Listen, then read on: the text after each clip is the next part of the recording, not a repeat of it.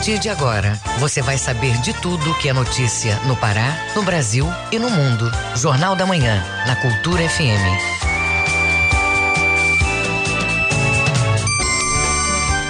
Sete horas. Sete horas em Belém. Bom dia, ouvintes ligados na Cultura FM no portal Cultura.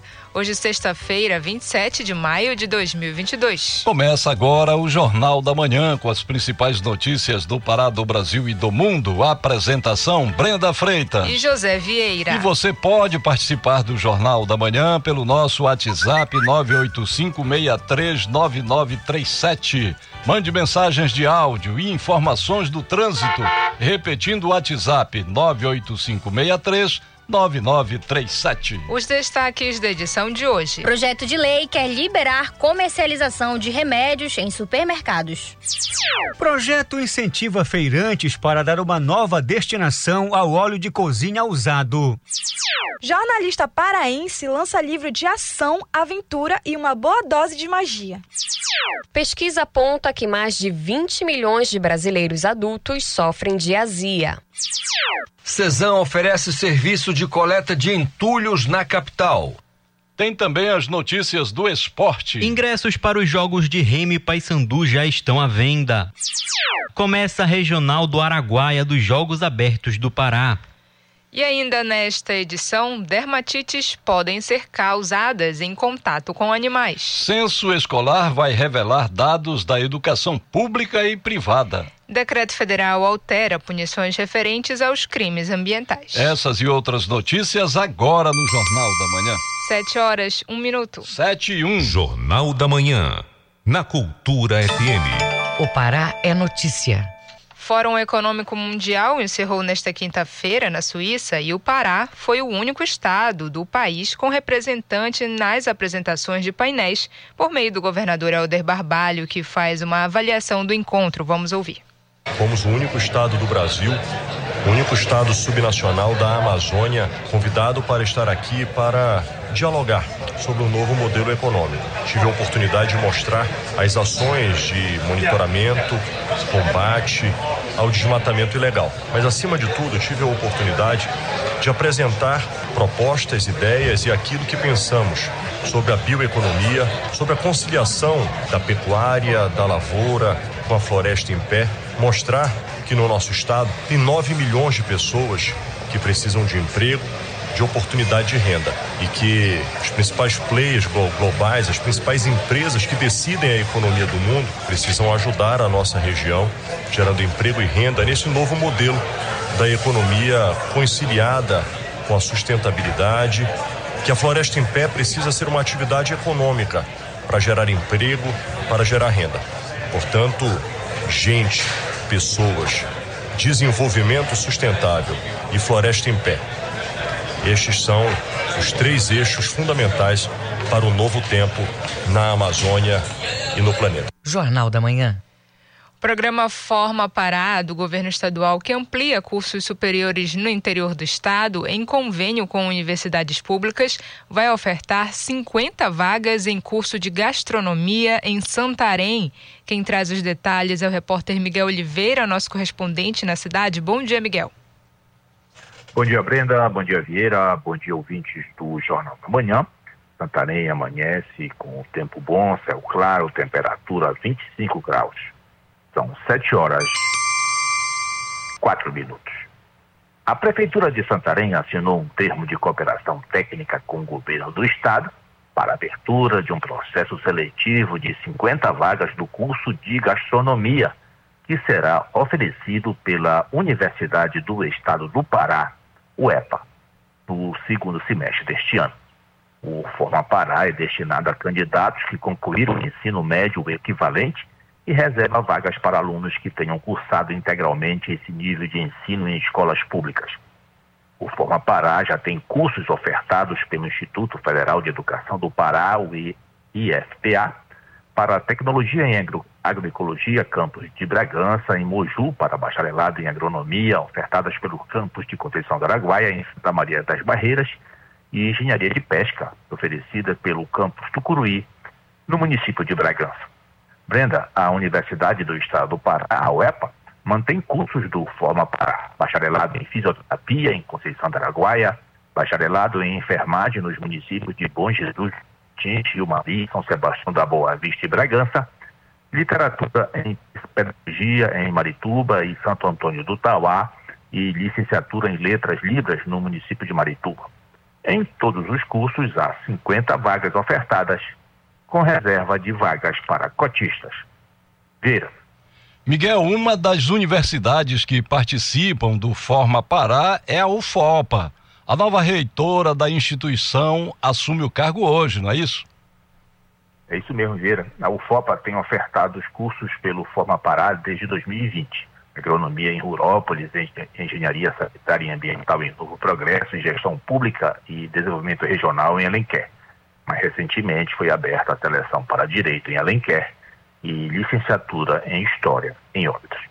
Está marcada para hoje, às 19 horas, no auditório da Unidade Tapajós, Campos Santarém, a cerimônia de transmissão do cargo da reitoria da Universidade Federal do Oeste do Pará. A programação faz parte do rito final de passagem de gestão à nova reitora, professora doutora Aldenise Ruela Xavier. Haverá apresentações culturais, convidados externos e a presença da comunidade acadêmica da UFOPA. Para acesso ao local do evento, todos precisam usar máscara e estar em dia com esquema vacinal contra a Covid. A programação se encerra com um coquetel nas dependências do restaurante universitário, onde haverá a exposição fotográfica Sebastião Tapajós, em homenagem ao violonista Sebastião Tapajós, morto em 2021, doutor honoris causas pela UFOPA. A curadora da exposição é a fotógrafa Vanessa Barros, de Santarém.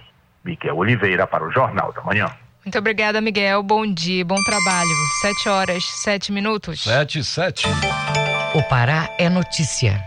127 municípios do estado vão precisar imunizar o rebanho bovino e bubalino com a vacina contra a febre aftosa. O prazo para o procedimento vai até o dia 30 de maio. As informações com a repórter Rayane Bulhões. A Agência de Defesa Agropecuária do Estado do Pará, a ADEPARÁ, está com a campanha de vacinação contra a febre aftosa ativa. Devem ser imunizados os bovinos e bubalinos. São cerca de 24 milhões de animais. Nesta etapa, devem ser vacinados os animais de todas as idades em 127 municípios até 31 de maio, com notificação prevista para 15 de junho. A vacinação visa evitar a introdução e a disseminação de doenças e, consequentemente, os prejuízos na produção. Como falou o gerente do programa de febre aftosa da ADEPARÁ, Joilson Canto. Como o nome já diz, é uma doença que ela causa febre nos animais, né? E algumas feridas na boca. Por isso advém o nome aftosa, semelhante à afta, entendeu? E essas feridas ela podem ser encontradas também no teto das vacas, né? E, e entre os dedos do,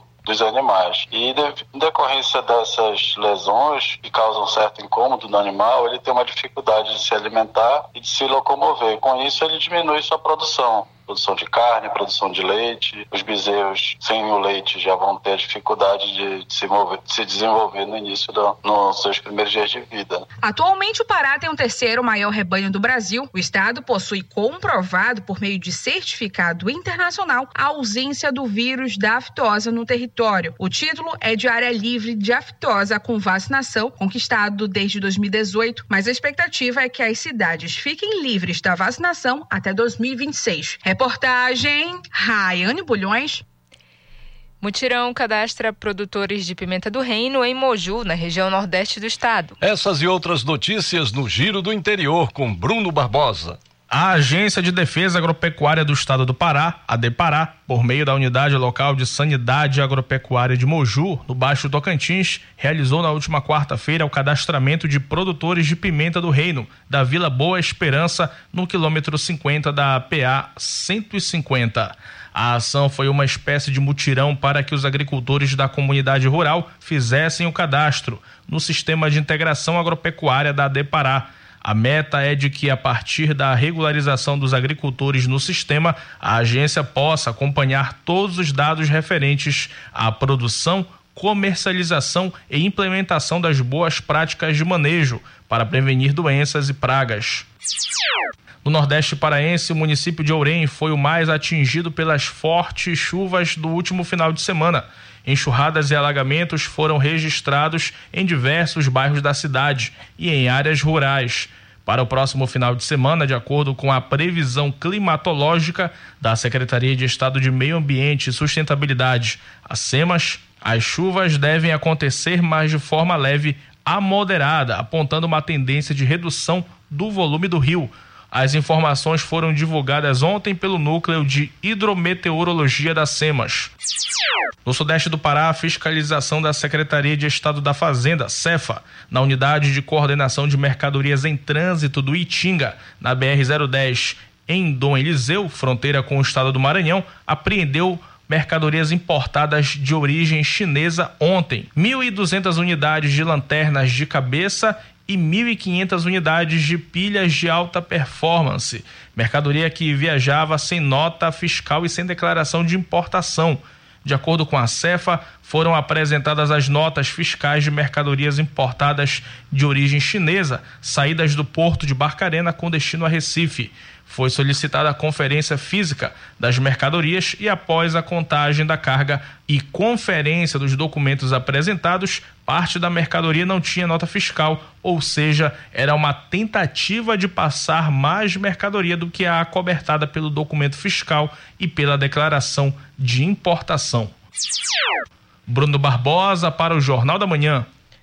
Prefeitura de Belém inicia consulta pública para subsidiar proposta de licitação para o transporte coletivo da capital. O prazo para consulta vai até 25 de junho.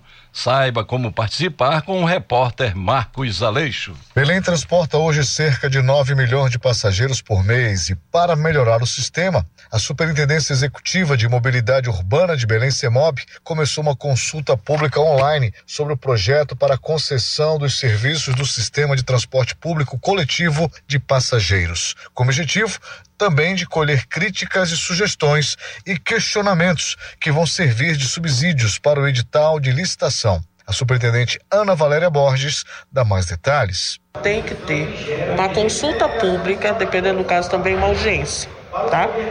Nós estamos nessa fase, ou seja, não houve ainda o lançamento formal do processo. Então, por que isso? Porque nós temos que conhecer o edital e dizer assim mesmo, concordamos ou não concordamos. Então, a partir do momento que você passa e você apresenta uma população e ela pode fazer sugestão, o edital, o documento pode ser aperfeiçoado e depois de aperfeiçoado, ele é revisado e disponibilizado ao público novamente. O Conselho Deliberativo aprovou o projeto básico e autorizou a realização da consulta pública homologada por decreto municipal. A expectativa é de melhoria do transporte público, garante Valéria. É super importante a participação da população, porque a forma como a população está olhando o processo e como ela está olhando o, o serviço. Porque nós estamos estamos mostrando aqui é como vai funcionar o futuro sistema de transporte.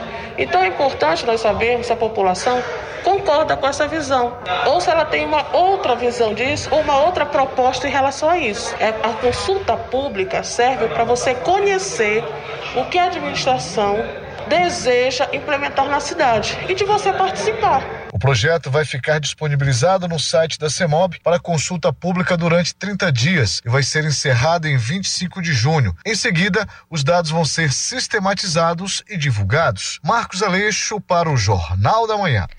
Projeto em pauta no Congresso Nacional quer autorizar a venda de medicamentos que não necessitam de prescrição médica em supermercados e estabelecimentos semelhantes. A ação, que também passa por consulta pública, é alvo de críticas por parte do Conselho Regional de Enfermagem. Vamos aos detalhes com Renata Rocha. O projeto de lei pretende liberar a comercialização de medicamentos isentos de prescrição em supermercados e em estabelecimentos similares. A questão voltou a ser discutida na Câmara Federal. Atualmente, a medida também passa por uma consulta pública na internet. O presidente do Conselho Regional de Farmácia, Patrick Cruz, alerta que a mudança pode gerar problemas caso a lei seja aprovada. Reações adversas, interações medicamentosas, intoxicações, e isso é uma realidade no mundo. Os supermercados não devem comercializar medicamentos, esse é um entendimento claro e é um ponto pacífico em toda a profissão farmacêutica no país inteiro. Ainda de acordo com os especialistas,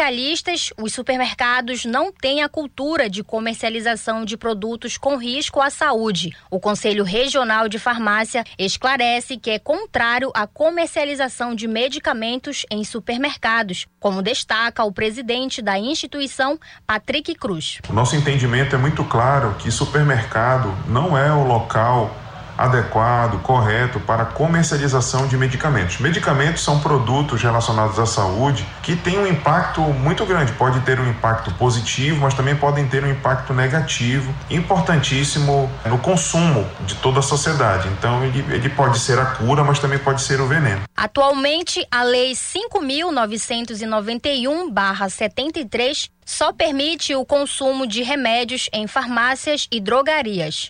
A consulta pública é acessada no link formes.câmara.leg.br barra enquete barra 2283799, onde o público pode fazer observações. Até o fechamento desta reportagem, a Associação Brasileira de Supermercados não se manifestou sobre o projeto. Com reportagem de Marcelo Alencar e supervisão do jornalista Kelvis Ranieri, Renata Rocha para o Jornal da Manhã.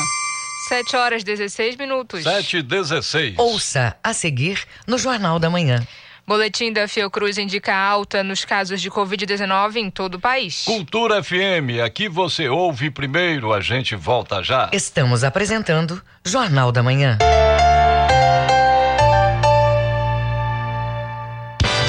Parte da Rádio Cultura, seja nosso repórter. Grave seu áudio com informações da movimentação do trânsito e mande para o nosso WhatsApp 985639937. Cultura FM, aqui você ouve música paraense. Vou curtir a beleza da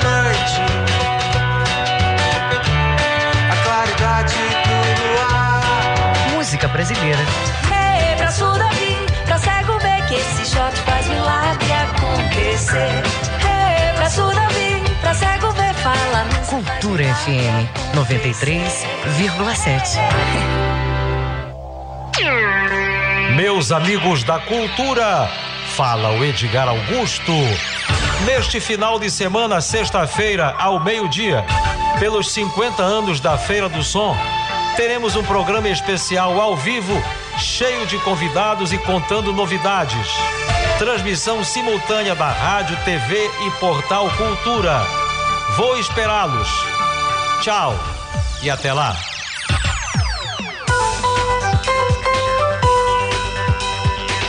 Voltamos a apresentar Jornal da Manhã.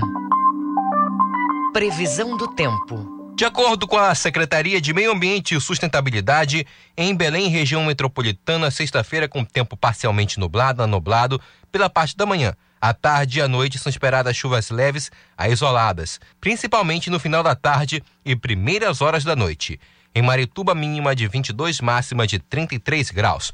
No Nordeste Paraense, tempo parcialmente nublado a nublado em boa parte do período. São esperadas chuvas leves a isoladas no período vespertino. Em São Caetano de Odivelas, a mínima é de 23 e a máxima é de 31 graus. E no arquipélago do Marajó, manhã, tarde e noite de sexta-feira, com predomínio de tempo nublado. São esperadas chuvas leves a moderadas entre a tarde e a noite. Em Curralinho, variação de temperatura entre 23 até 32 graus. 7 horas 18 minutos. 7 e 18. Jornal da Manhã. Informação na sua sintonia. Parte da população desconhece, mas existe em Belém um serviço que faz a coleta de entulhos. A medida tem o objetivo de evitar o acúmulo de lixo na capital. O repórter Isidoro Calixto traz os detalhes de como a população pode acessar o serviço e quais são as regras da iniciativa. Acompanhe agora. A Secretaria Municipal de Saneamento de Belém, CESAM, oferece de graça coleta de entulhos. O serviço abrange a retirada de restos de obra ou poda de árvores, móveis e eletrodomésticos, além de pneus e entulhos em geral. O coordenador de educação ambiental da CESAM, Mauro Ribeiro, explica. Esses entulhos podem ser direcionados de forma adequada para que a prefeitura possa coletar até um metro cúbico. Então, um, o cidadão acessa esse serviço antes de fazer a atividade dele, que vai precisar destinar o material dele, os resíduos, ele pode mandar essa mensagem solicitando a retirada do entulho. Vai levar 72 horas para que a prefeitura vá no local retirar esse material. A solicitação de retirada de entulhos pode ser feita através do telefone 984990059. De acordo com a CESAM, só pode ser recolhido um metro cúbico de entulho por usuário, o equivalente a uma caixa d'água de mil litros. O agendamento também pode ser feito através do WhatsApp, de segunda a sexta-feira, das 8 da manhã às 5 da tarde. O coordenador de educação ambiental da CESAM, Mauro Ribeiro, comenta. É um serviço inovador da prefeitura. Temos mais de duas mil solicitações realizadas ano passado e duas mil foram atendidas. Qualquer cidadão da cidade que realizou algum serviço de construção, de podagem de árvore, é, que quer destinar um pedaço do seu, do seu móvel velho, né, sofá, geladeira, fogão, gente pode destinar esse, esse material para esses entulho. A prefeitura tem um dever de fazer a coleta, mas o morador tem que acionar a prefeitura através do serviço. A prefeitura orienta que o entulho seja colocado um dia antes, na frente da residência. Mas as famílias precisam ter cuidado para não provocar a obstrução da via com o um acúmulo de entulhos. Isso pode impedir a passagem da água e assim provocar alagamentos e inundações. A falta de cuidado pode provocar também a proliferação de pragas e de vetores de endemias. Isidoro Calixto para o Jornal da Manhã. A ação promove o incentivo da doação de óleo de cozinha utilizado por feirantes do bairro dos Jurunas. O material arrecadado vai ser utilizado para uma oficina de reaproveitamento do produto para confecção de sabão. As informações com Marcelo Alencar. O projeto vai orientar e capacitar feirantes do bairro da Condor para recolher o óleo usado nas residências. O óleo coletado vai ser transformado em sabão. A mobilização com os feirantes é uma iniciativa da Prefeitura de Belém, por meio do Programa de Saneamento da Bacia da Estrada Nova, o Promabem, com apoio da Universidade Federal do Pará, UFPA. A oficina tem o objetivo de promover a educação e a preservação ambiental da cidade. O subcoordenador ambiental do Promabem, Alex Rufel, destaca a iniciativa. O nosso intuito é que eles, nessa mobilização, a gente eduque eles, reeduque, na verdade, requalifique eles, de modo que eles possam fazer uma nova destinação a esse óleo. E uma destinação ambientalmente adequada e trazer um benefício dessa reutilização, no caso, a transformação desse óleo usado em sabão. A oficina também abre espaço para a campanha de coleta voluntária de óleo de cozinha em parceria com a Equatorial Energia Pará, que prevê a instalação de pontos de coleta no estacionamento do Promabem, localizado na Avenida Bernardo Saião, 3224, o antigo Yacht Clube, e na Escola Nestor Nonato, onde vai ocorrer uma gincana com a participação dos estudantes das escolas municipais de Belém. A ideia é sensibilizar a comunidade, como destaca o subcoordenador ambiental do Promabem, Alex Rufel. Continuar esse ressignificado dessa destinação desse óleo, transformando em um vamos dizer assim, em um utensílio essencial para a saúde e para a higiene desses moradores. Podem participar da oficina de reaproveitamento de óleo de cozinha feirantes, alunos da escola Nestor Nonato,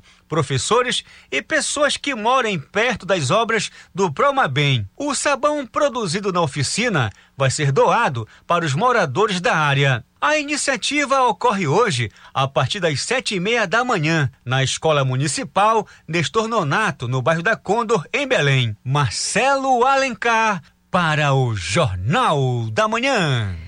Boletim da Fiocruz indica alta nos casos de Covid-19 em todo o país. Acompanhe as informações com Tatiane Alves, da Rádio Nacional.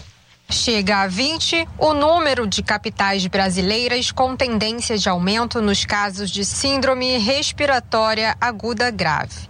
A informação foi divulgada nesta quinta-feira no boletim Infogripe da Fundação Oswaldo Cruz. A Fiocruz informa que há um sinal contínuo de aumento dos casos de Covid-19 em todas as regiões do país.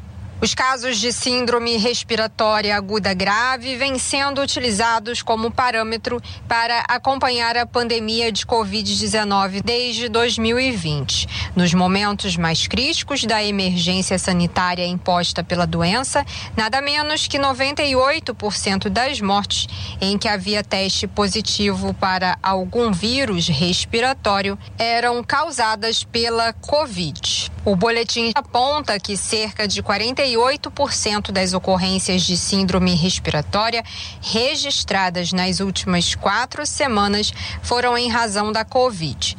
Em relação aos óbitos por CISRAG, 84% foram relacionados à doença.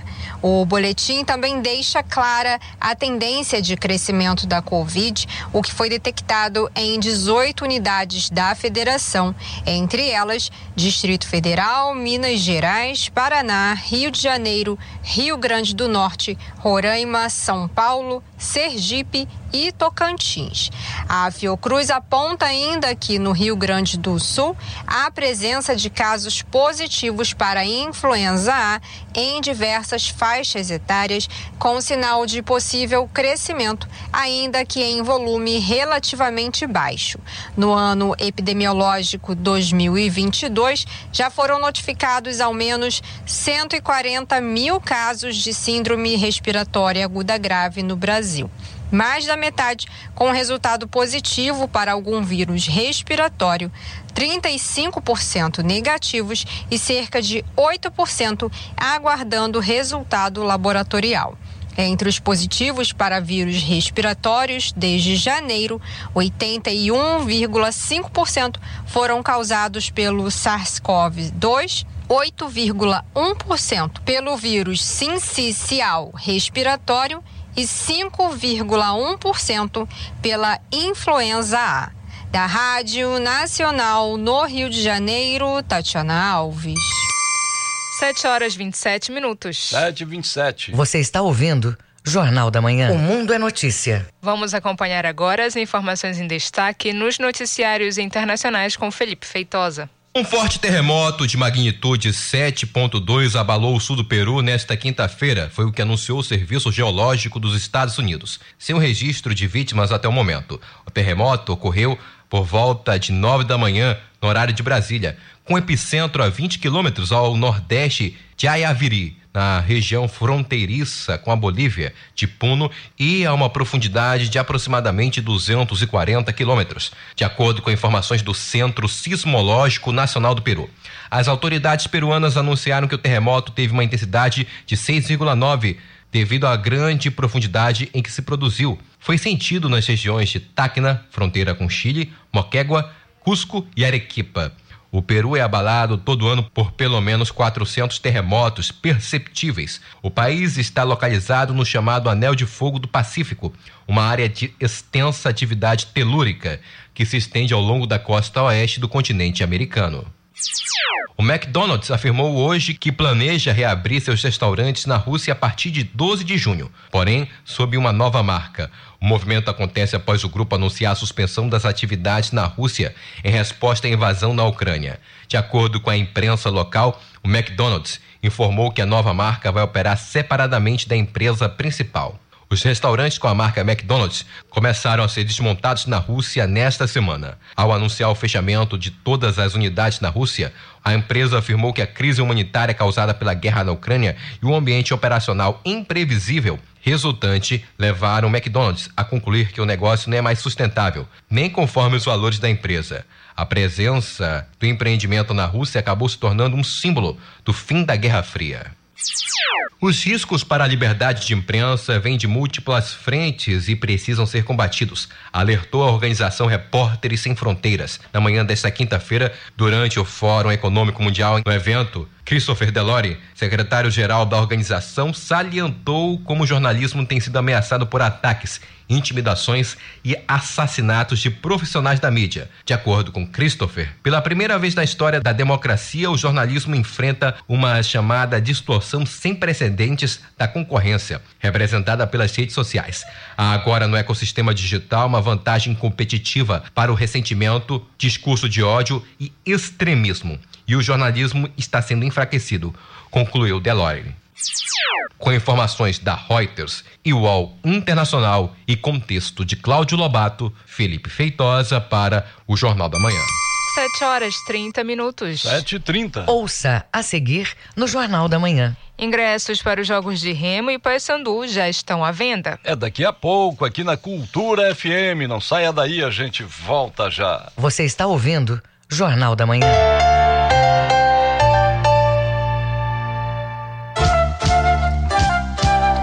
ZYD 233, 93,7 MHz. Rádio Cultura FM, uma emissora da Rede Cultura de Comunicação. Fundação Paraense de Rádio Difusão, Rua dos Pariquis, 3318. Base operacional, Avenida Almirante Barroso, 735. Berlim, Pará, Amazônia, Brasil.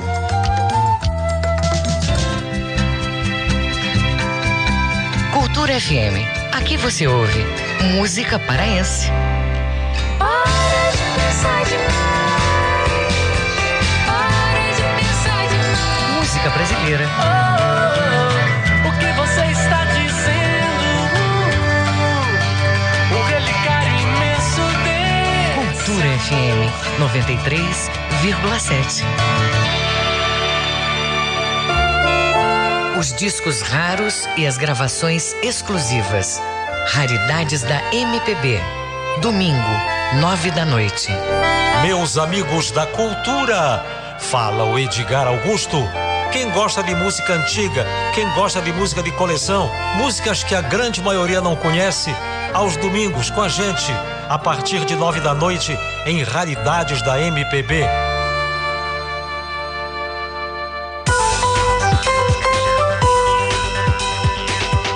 Voltamos a apresentar Jornal da Manhã.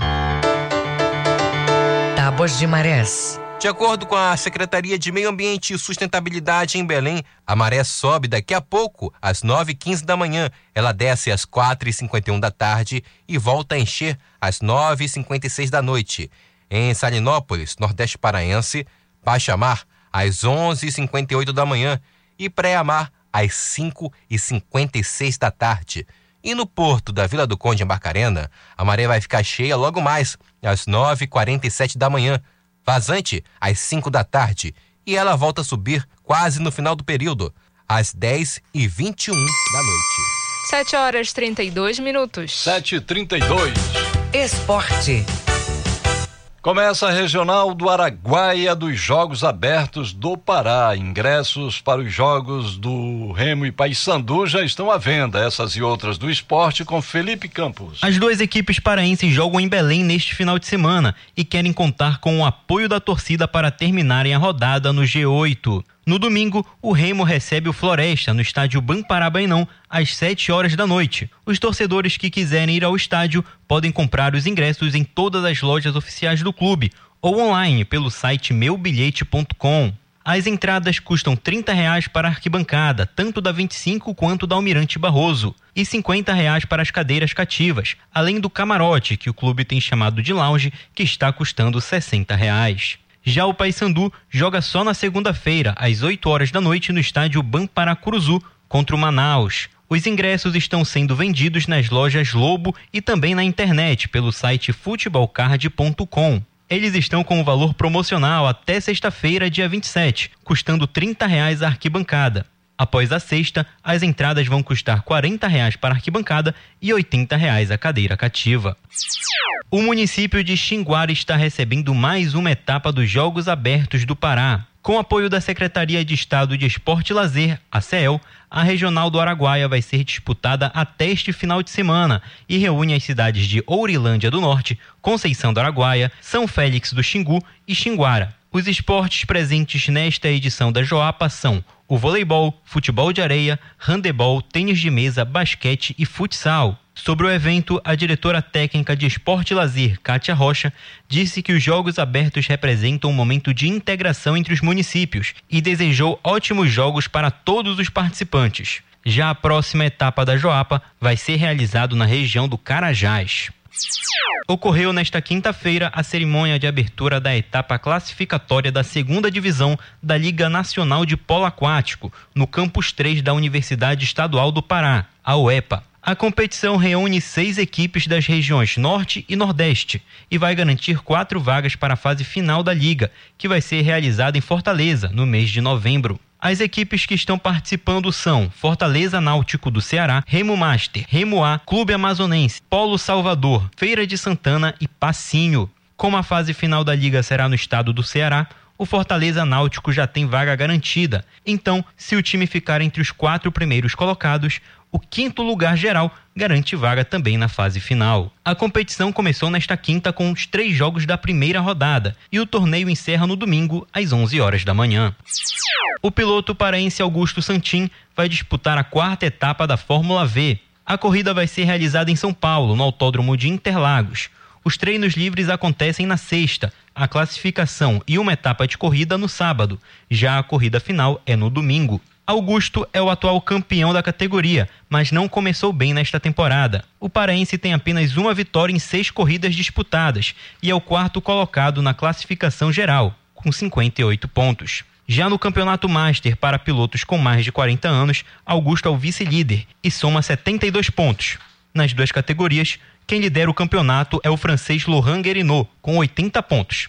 A próxima etapa da Fórmula V ocorre no dia 27 de julho, novamente em Interlagos. Com supervisão do jornalista Felipe Feitosa, Felipe Campos para o Jornal da Manhã. 7 horas 36 minutos. 7h36. Fique sabendo primeiro, Jornal da Manhã, aqui na Cultura FM. Viva com saúde! De acordo com dados da Organização Mundial da Saúde, OMS, mais de 20 milhões de brasileiros adultos sofrem de azia. Existem vários medicamentos que ajudam a aliviar a sensação, mas o melhor remédio contra a queimação é a mudança de hábitos. Confira os detalhes na reportagem de Pamela Gomes. Mais de 20 milhões de brasileiros adultos sofrem de azia, de acordo com um estudo publicado pela OMS, Organização Mundial de Saúde. Isso corresponde a 15% da população brasileira acima dos 20 anos. Queimação no trajeto do esôfago e gosto ácido na boca são os sintomas mais comuns da azia. A dona de casa Joana Maria explica que sempre que consome comida oleosa, passa pelo problema. Tem muita queimação de estômago quando eu como muitas frituras, então geralmente nessa época de festas juninas assim, eu acabo sofrendo um pouquinho mais por conta da comida típica. Uma das causas da azia é o retorno do conteúdo ácido no estômago para o esôfago. Esse refluxo é causado pelo mau funcionamento do esfíncter, uma espécie de válvula que se abre para o alimento passar do esôfago para o estômago. Quando ocorre algum problema, o conteúdo ácido pode escapar do estômago, o que causa a sensação de queimação. Se não for tratado, esse refluxo pode gerar um quadro mais sério, como destaca Fábio Araújo Araújo, médico especialista na área. Existem outros sintomas que são justamente para avaliar o grau de disfunção, são os exames funcionais. Isso é um, um estágio mais próximo de uma percepção de uma probabilidade cirúrgica. De uma forma geral, é isso, mas também é bom lembrar que os pacientes que fumam, que têm um hábito de tabagismo, de fumar cigarro, enfim, são pessoas que normalmente têm uma, um agravamento muito mais rápido desses sintomas. Existem vários medicamentos que ajudam a aliviar a sensação de azia e a tratar o refluxo, mas o melhor remédio contra a queimação é a mudança de hábitos. A principal alteração deve ocorrer na alimentação. Controlar o consumo de alguns produtos ajuda a evitar crises de azia, como explica o médico Fábio Araújo. São muitas formas de se cuidar da azia porque a maioria das pessoas adultas apresentou um momento ou outro esse sintoma chamado azia, que se percebe como se fosse uma queimação aqui atrás do peito, mas que normalmente é de baixa intensidade. Então a correção alimentar, passando-se então a ter cuidado com exageros alimentares, alimentações volumosas, é, gordura excessiva no alimento, o excesso de ácido, o excesso de bebida alcoólica, o excesso de café, as coisas que são irritativas ao estômago e também por essa disfunção ao esôfago passam a ser ao esôfago, porque são ligados também ao processo chamado de processo cloridopéptico, né, do ácido clorídrico e pepsina. Então, esse refluxo ácido cloridopéptico é que determina a, a sintomatologia da azia. Com reportagem e supervisão do jornalista Kelvis Ranieri, Pamela Gomes para o Jornal da Manhã. Alerta do Ministério da Saúde chama atenção para a prevenção e combate a doenças de pele provocadas pelo contato com animais. Pulgas e carrapatos podem ser um problema para a saúde dos bichos e humanos. As informações com Cláudio Lobato. Pulgas e carrapatos podem ser um problema para a saúde de animais e humanos. Mas não precisa culpar o seu bichinho de estimação. Aliás, eles não são os únicos a dar carona aos causadores dessas doenças. Outros animais e situações também podem provocar as dermatites e dermatoses, como são chamadas as doenças e infestações da pele. Nessa segunda-feira, por exemplo, o Ministério da Saúde, por meio das redes sociais, emitiu uma série de recomendações e alertas sobre a dermatite urticante causada pelo contato com mariposas e lagartas. O alerta do Ministério se refere a um gênero específico de mariposas, mas existem muitas outras causas desse tipo de doença, como esclarece a dermatologista e infectologista Marília Brasil Xavier existem aquelas que são chamadas zoodermatoses, mas que são dermatoses causadas por ectoparasitas, por eumintos. Então aí entra pediculose, escabiose, né, que são aqueles insetozinhos pequenininhos ou os vermes pequenos, como míase, né, que é da larva da mosca, como a larva migrans, que é a verme do cachorro. E, então, esse conceito de zoodermatose ele é mais definido como causadas por esses tipos né, de parasitas ou ectoparasitas né, ou eumintos. Bem, ficou claro que gatos, cachorros e outros animais de estimação não são necessariamente os culpados por essas doenças. E com cuidados adequados, o seu pet pode ter uma vida saudável e continuar dando a você as alegrias de sempre.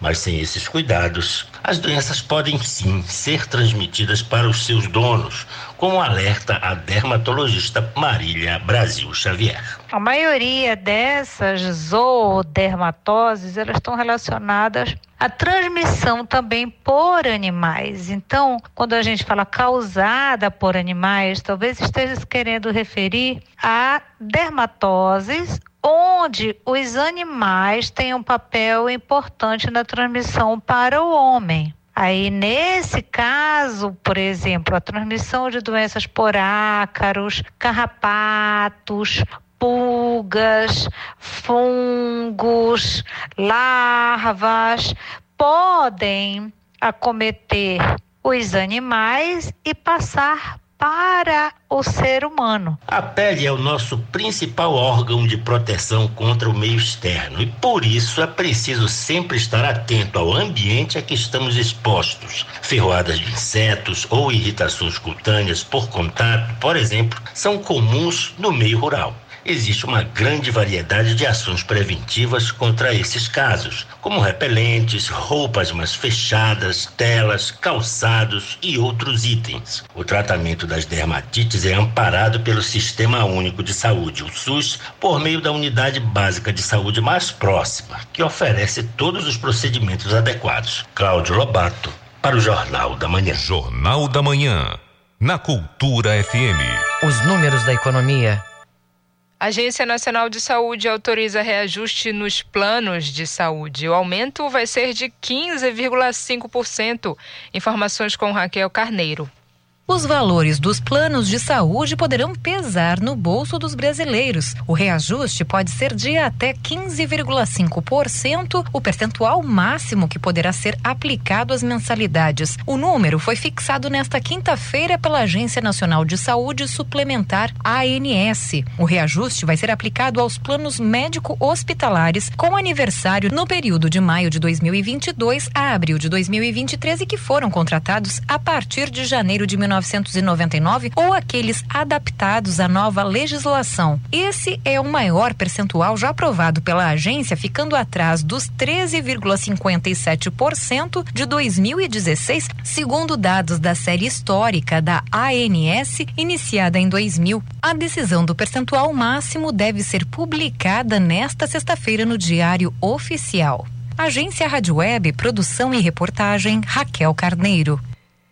Agora vamos aos indicadores econômicos do dia com Felipe Feitosa. O Ibovespa, principal índice de ações da Bolsa do país, terminou a sessão em alta, 1,18% aos 111.889 pontos. Já o dólar comercial acumulou queda de menos 1,23% e vale hoje seis centavos. Este é o menor valor para a moeda norte-americana desde 20 de abril, quando ela atingiu quatro reais e sessenta e dois centavos. O euro também apresentou baixa, 0,8% e é cotado a cinco reais e dez centavos. Cada grama do ouro custa hoje duzentos e oitenta e quatro reais e oitenta centavos. E a caderneta de poupança com aniversário este mês rende meio por cento. Felipe Feitosa para o Jornal da Manhã. 7 horas 45 minutos. 7 e 45 Ouça a seguir no Jornal da Manhã. Decreto federal altera punições referentes aos crimes ambientais. Cultura FM, aqui você ouve primeiro, a gente volta já. Jornal da Manhã. Você é o primeiro a saber.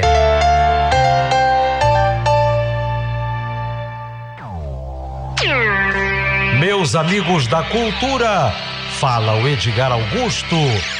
Neste final de semana, sexta-feira, ao meio-dia, pelos 50 anos da Feira do Som, teremos um programa especial ao vivo, cheio de convidados e contando novidades. Transmissão simultânea da Rádio, TV e Portal Cultura. Vou esperá-los. Tchau e até lá. Se você foi exposto ao vírus ou mora com alguém que esteja com Covid-19, mesmo assintomático, deve fazer o teste. Mesmo que o resultado dê negativo, mantenha o isolamento por sete dias e teste novamente. Se der negativo pela segunda vez, pode sair do isolamento, mas continue atento aos sintomas. As vacinas são muito eficazes contra as formas graves da Covid-19, mas você precisa continuar a se prevenir. Proteja-se do coronavírus. Cuidar da sua saúde é proteger a todos. Cultura, rede de comunicação. Música, informação e interatividade. Conexão Cultura, de segunda a sexta, oito da manhã. Ouvinte da Cultura FM, eu sou Isidoro Calixto, eu apresento o Conexão Cultura. Notícias, atualidades, informações e música para você ficar conectado com o que acontece no Pará e no Brasil. Não perca de segunda a sexta-feira, das 8 às 10 da manhã. Conexão Cultura.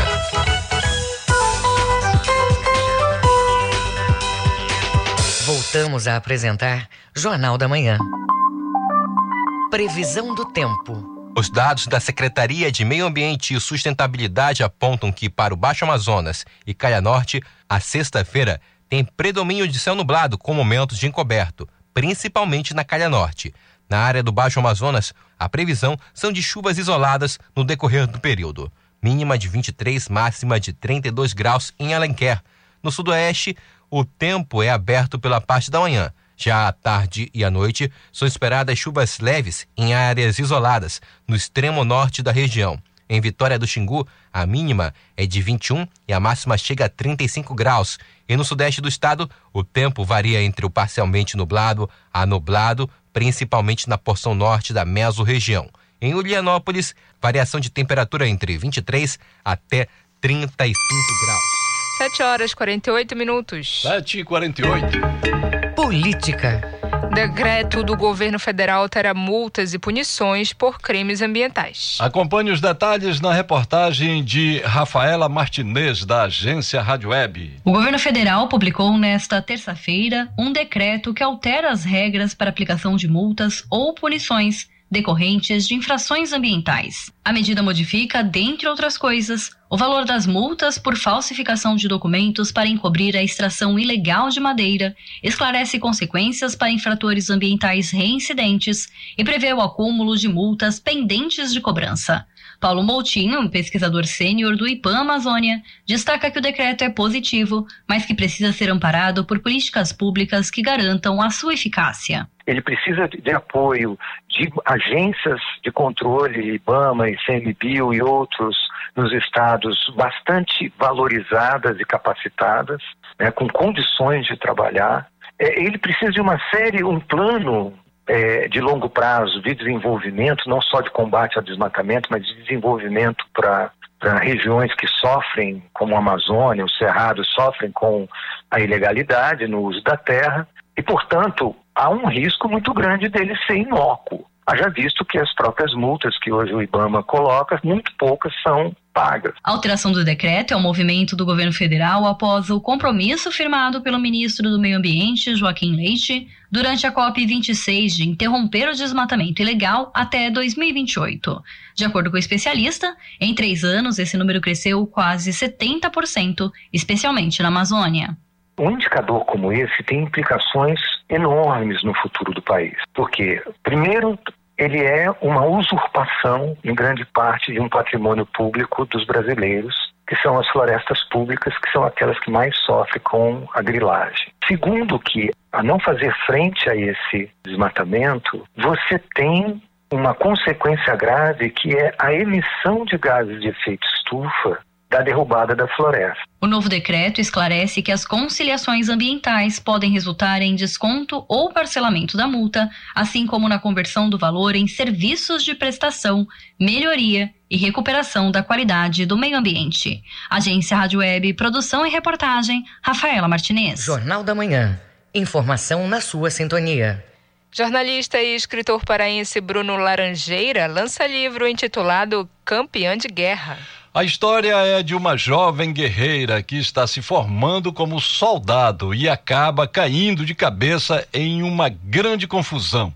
Os detalhes você confere na reportagem de Eduarda Iara. Uma história recheada de ação, aventura e uma boa dose de magia é assim que a obra campeã de guerra e descrita por seu autor, o jornalista paraense Bruno Laranjeira, que lança o primeiro livro de fantasia da carreira. O processo de criação da obra começou em 2019, mais intensificado em 2020 durante o início da pandemia de Covid-19, como destaca Bruno Laranjeira. A inspiração para essa obra veio do consumo de obras literárias do gênero de fantasia que eu sempre li e assisti desde que eu era uma criança, sabe? Eu sempre fui muito fã dessas histórias que apresentam mundos fantásticos pra gente. Onde tem coisas que, sabe, que elevam a nossa mente para lugares inimagináveis. E não só livros também, mas é, histórias em quadrinhos, filmes, séries, tudo serviu de material para inspiração e são materiais que há muita referência sobre eles no meu livro, na minha obra. É, eu comecei a escrever ela um pouquinho antes da pandemia, 2019, mas na pandemia foi o período onde eu mais escrevi,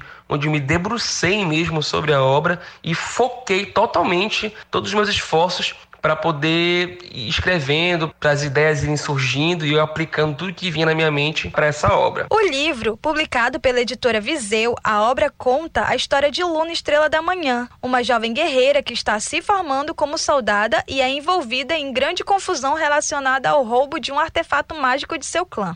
Cabe a ela resgatar o objeto antes que ele seja usado para causar uma grande catástrofe em um país fictício. O autor do livro, Bruno Laranjeira, dá mais detalhes. Luna, Estrela da Manhã, ela é uma princesa guerreira, membro de um dos sete clãs que existem em Wardream, um país fictício, e ela está se formando ainda como guerreira nesse clã onde ela vive. Apenas as mulheres exercem a função militar e onde vão roubar um artefato mágico muito poderoso. E ela, sem querer, vai se envolver numa busca para tentar recuperar esse artefato antes que ele caia em mãos erradas e acaba causando uma grande catástrofe naquele mundo. O livro está à venda e pode ser adquirido no site editoraviseu.com.br e também em outras plataformas parceiras como Amazon e Submarino. A obra também está disponível em e-book. Com reportagem e supervisão do jornalista Kelvis Ranieri, Eduardo Iara para o Jornal da Manhã. Livro Menino de Belém, de Fabiano Castro, lançado em 2020, entra agora em promoção no mês de junho. A obra revela o Pará como oportunidade de crescimento e procura conectar o Estado ao resto do país por meio dessa ótica. Saiba mais na reportagem de Isabelle Risuênio. Fabiano Castro nasceu em Ribeirão Preto, no estado de São Paulo, e é empreendedor há 20 anos. Ele teve a sua ascensão como empresário quando apostou no norte do país, em Belém do Pará. Hoje ele é dono de 18 escolas da rede Minds Idiomas, gerencia mais de 100 pessoas e é diretor nacional da rede. O livro O Menino de Belém é a história de como tudo isso aconteceu. O autor, Fabiano Castro, fala um pouco do livro. Ele conta a minha história de empreendedorismo, ele conta como você se supera para você sair da sua zona de conforto, para você superar momentos adversos, como que você realmente tem que ter, acreditar nos teus sonhos, você precisa ter fé em si, fé em Deus, para você trabalhar muito para você conseguir crescer, se desenvolver e construir uma carreira, né? Você coloca o seu nome em xeque ali, então é o seu nome que está em jogo como profissional, então você tem que mostrar o teu melhor, entregar o seu melhor.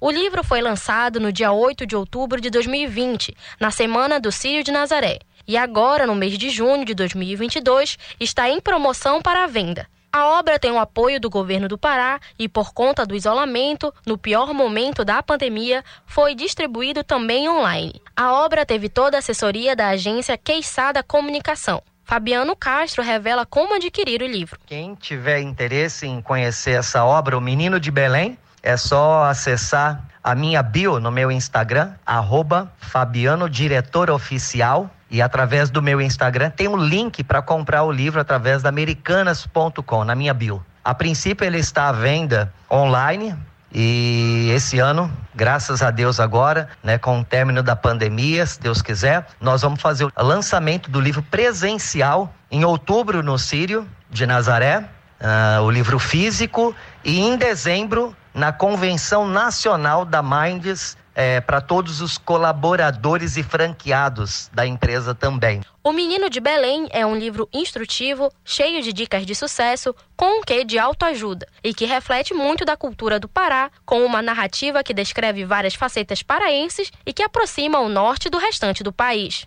Com reportagem de Cláudio Lobato e supervisão da jornalista Tamires Nicolau, Isabelle Risuenho para o Jornal da Manhã. E a Feira do Som realiza terceiro programa especial do aniversário de 50 anos ao vivo na rádio, TV e Portal Cultura. Música e bate-papo com os convidados fazem parte da programação. O repórter Marcos Zaleixo tem os detalhes. O programa Feira do Som vai ser transmitido ao vivo hoje pela Rádio, TV e Portal Cultura em celebração aos 50 anos da exibição. O jornalista e apresentador da Feira do Som, Edgar Augusto, fala da programação para o terceiro programa de celebração e também convidados. Eu preparei para este terceiro programa algo que julgo tão atraente quanto ao que foi apresentado nos dois anteriores. Eu queria uma pessoa que tivesse muita história para contar e uma importância cultural acentuada na cidade. Por isso convidei o lojista, roqueiro, poeta Ná Figueiredo, um grande agitador cultural. Ná já confirmou sua presença. Na parte mais jovem da música, recorri ao Andro Baldeleri. O Andro já teve dois grupos, o Vinil Laranja e o Baldeleres. Segue hoje uma carreira solo. É outro que, a exemplo do Nar, tem história para contar, tem estrada percorrida. E finalmente, a Feira do Som vai escutar o trio Lobita, tão tradicional numa terra cujo choro é consagrado em todo o país. Trio Lobita tem a cantora Andréa Pinheiro, tem o violonista Paulo Moura e tem o clarinetista Tiago Amaral. Então vai haver uma conversa boa e muita música. É a essência da Feira do Som. O apresentador da Feira do Som tem um grande histórico na comunicação, foi produtor do avô Edgar Proença, fundador da Rádio Clube, e dirigido pelo pai Edir Proença. Edgar Augusto fala também sobre a experiência da Feira do Som na TV. Eu tenho achado uma coisa curiosa e boa. Curiosa porque é uma ampliação do que eu faço. Sempre trabalhei com áudio, sempre fiquei trancado dentro de um estúdio olhando para os operadores e para os produtores. Agora eu sou olhado também, fazendo a mesma coisa, fazendo um programa de rádio. Um programa de rádio que se adaptou à televisão. É um exercício e a vida é um exercício. São novas experiências que a gente sempre absorve. Eu estou absorvendo mais esta, tenho curtido e muito. Edgar Augusto comenta sobre a expectativa para o terceiro programa com transmissão simultânea da Feira do Som. Eu estou me acostumando a fazer. Não vou negar que no primeiro programa bateu uma certa insegurança, uma ausência de costume, de normalidade, de intimidade com as câmeras, fazendo um programa que eu sempre fiz em rádio. Mas agora eu acho que eu me adaptei a esta fórmula. Gostei desta fórmula. Uma vez por mês, ela é ótima como um exercício. E eu espero que até novembro, cada programa que se suceda seja melhor do que o outro. Marcos Aleixo para o Jornal da Manhã. 7 horas e 59 minutos e a Feira do Som foi homenageada nesta quarta-feira na Câmara Municipal de Belém durante sessão solene em referência aos 50 anos de existência do programa. O autor da sessão foi o vereador Amauri da PPD. 7 horas e 59 minutos. Termina aqui o Jornal da Manhã desta sexta-feira, 27 de maio. A apresentação foi de Brenda Freitas e José Vieira. E se você quiser ouvir essa ou outras edições do Jornal da Manhã, acesse a conta do Jornalismo Cultura no castbox.fm. Outras notícias a qualquer momento na nossa programação. Vem aí o Conexão Cultura. Um bom dia a todos e até amanhã. Bom dia para você. O Jornal da Manhã é uma realização da Central Cultura de Jornalismo.